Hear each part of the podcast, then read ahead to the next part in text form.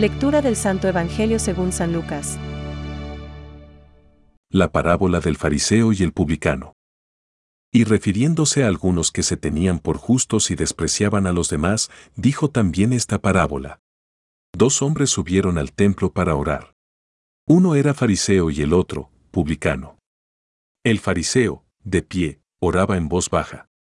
Dios mío, te doy gracias porque no soy como los demás hombres, que son ladrones, injustos y adúlteros. Ni tampoco como ese publicano. Ayuno dos veces por semana y pago la décima parte de todas mis entradas. En cambio el publicano, manteniéndose a distancia, no se animaba siquiera a levantar los ojos al cielo, sino que se golpeaba el pecho, diciendo, Dios mío, ten piedad de mí, que soy un pecador. Les aseguro que este último volvió a su casa justificado, pero no el primero. Porque todo el que se ensalza será humillado y el que se humilla será ensalzado. Es palabra de Dios. Te alabamos, Señor. Reflexión. Os digo que éste bajó a su casa justificado.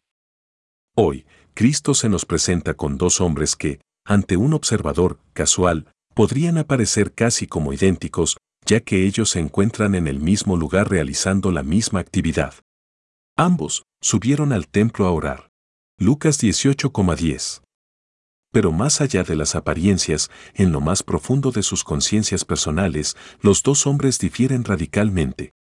Uno, el fariseo, tiene la conciencia tranquila, mientras que el otro, el publicano, cobrador de impuestos, se encuentra inquieto por los sentimientos de culpa.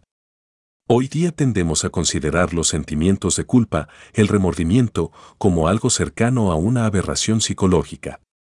Sin embargo, el sentimiento de culpa le permite al publicano salir reconfortado del templo, puesto que éste bajó a su casa justificado y aquel no. Lucas 18,14. El sentimiento de culpa, escribió Benedicto XVI cuando él todavía era cardenal Ratzinger. Conciencia y verdad, remueve la falsa tranquilidad de conciencia y puede ser llamado protesta de la conciencia contra mi existencia autosatisfecha. Es tan necesario para el hombre como el dolor físico, que significa una alteración corporal del funcionamiento normal. Jesús no nos induce a pensar que el fariseo no esté diciendo la verdad cuando él afirma que no es rapaz, injusto, ni adúltero y que ayuna y entrega dinero al templo. Ver Lucas 18,11 ni tampoco que el recaudador de impuestos esté delirando al considerarse a sí mismo como un pecador. Esta no es la cuestión. Más bien ocurre que el fariseo no sabe que él también tiene culpa. Él tiene una conciencia completamente clara. Pero el silencio de la conciencia lo hace impenetrable ante Dios y ante los hombres, mientras que el grito de conciencia que inquieta al publicano lo hace capaz de la verdad y del amor. Jesús puede remover a los pecadores. Benedicto XVI. Pensamientos para el Evangelio de hoy. El corazón es lo que hay que quebrantar.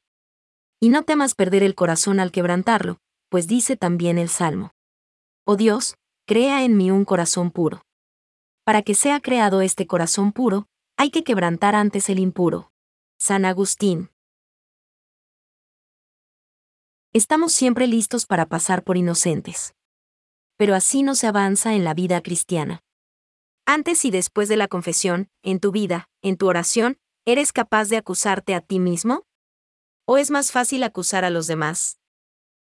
Francisco. Sin ser estrictamente necesaria, la confesión de los pecados veniales, sin embargo, se recomienda vivamente por la Iglesia. En efecto, la confesión habitual de los pecados veniales ayuda a formar la conciencia, a luchar contra las malas inclinaciones, a dejarse curar por Cristo, a progresar en la vida del Espíritu. Cuando se recibe con frecuencia, mediante este sacramento, el don de la misericordia del Padre, el creyente se ve impulsado a ser el también misericordioso. Catecismo de la Iglesia Católica, número 1.458.